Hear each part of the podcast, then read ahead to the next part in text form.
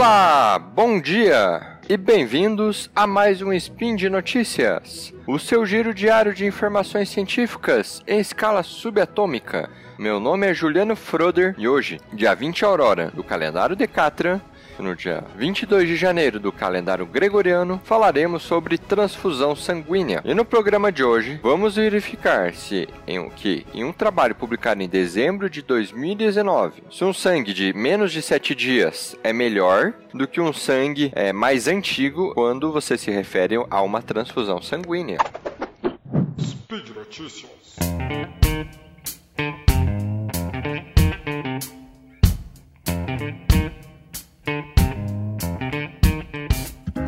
Quantas vezes você recebeu uma transfusão de sangue e pensou o seguinte: será que esse sangue é fresco ou está parado no estoque há dias? Eu creio que para quem já recebeu uma bolsa de sangue, esse pensamento nunca lhe ocorreu. Mas essa análise foi feita e publicada no final de 2019 e comparou o sangue chamado fresco, o qual foi coletado 7 dias ou menos, com o sangue que está há mais tempo no estoque do banco de sangue. Que, para esse caso, para esse trabalho, o sangue variou entre 12 e 25 dias. Para isso, foi feita a transfusão e análise para ver se há ou não a redução de algum dos problemas, como a síndrome de disfunção de múltiplos órgãos, que basicamente é caracterizada pela deteriorização de forma aguda de dois ou mais órgãos.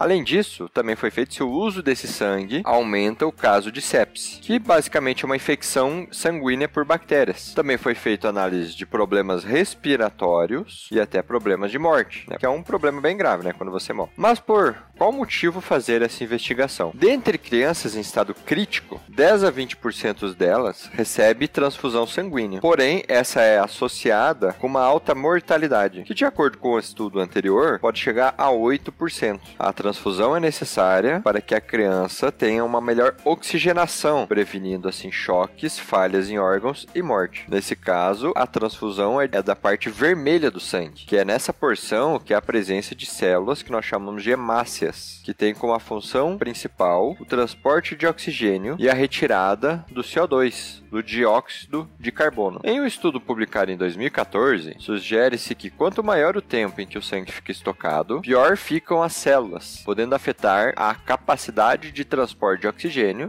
que é a principal função da hemácia, alguns processos imunes além de outras funções normais sanguíneas. Esse conhecimento pode afetar diretamente quem recebe o sangue e como ocorre a administração dele nos bancos de sangue. Além disso, outros trabalhos publicados anteriormente também sugerem que pacientes que receberam sangue mais velhos, em grandes volumes, apresentam uma associação com piores prognósticos. Outros foram realizados outros trabalhos para ver se o sangue com mais tempo estocado afetava neonatos em estado crítico, crianças com grave anemia como malária e talassemia, que são doenças que podem destruir hemácias, além de adultos em estado crítico. Bom, porém, aí vem o pulo do gato do trabalho publicado em 2019, pois nenhum desses que citei anteriormente analisou se o sangue fresco, ou seja, com menos de 7 dias da coleta, apresenta os mesmos resultados e não foi feita a comparação entre por isso, foi realizado um teste clínico para determinar quais os efeitos de um sangue mais fresco em comparação com o mais antigo. Essa pesquisa foi feita com pacientes infantis críticos, os quais foram separados de forma aleatória em cada grupo. Assim, sangue fresco com 7 dias ou menos foi comparado com sangue que estava mais tempo no estoque. Mas vale lembrar que apenas as hemácias foram transfundidas pois como precisa apenas aumentar a oxigenação desses, dessas crianças, só as hemácias são necessárias. A intervenção durou 28 dias, ou até o hospital dar alta, ou se o paciente falecer,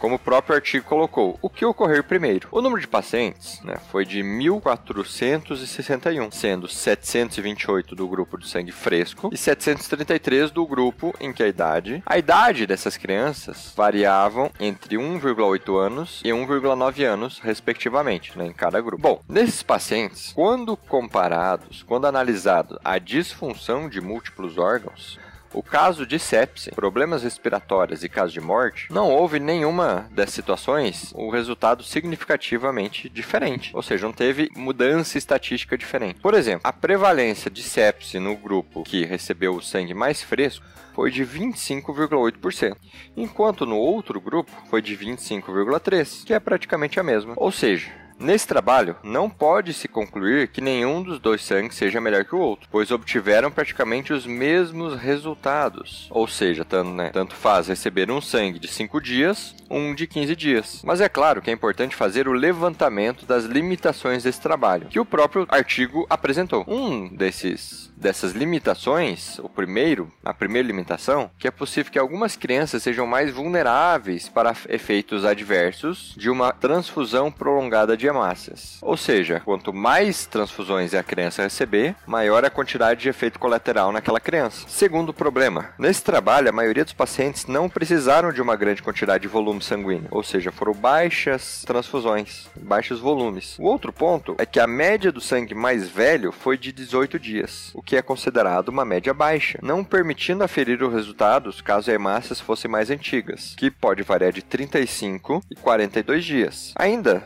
é bom lembrar que o nosso corpo, as hemácias, têm em média 120 dias. Agora, pode aproveitar que nós estamos falando de sangue, de transfusão sanguínea, e ir até o seu banco de sangue mais próximo e fazer a sua doação. Inclusive, eu mesmo preciso ir até lá esse ano. E por hoje é só, pessoal. Lembro que todos os links comentados estão no post. Deixe lá também seu comentário, elogio, crítica, declaração de amor ou meme predileto. Não esqueça de passar no portal Deviante para acessar os textos que nós escrevemos. Lembra ainda que esse podcast só é possível acontecer por conta de seu apoio do patronato do SciCast, tanto no Patreon quanto no Padrim. Um grande abraço e até amanhã.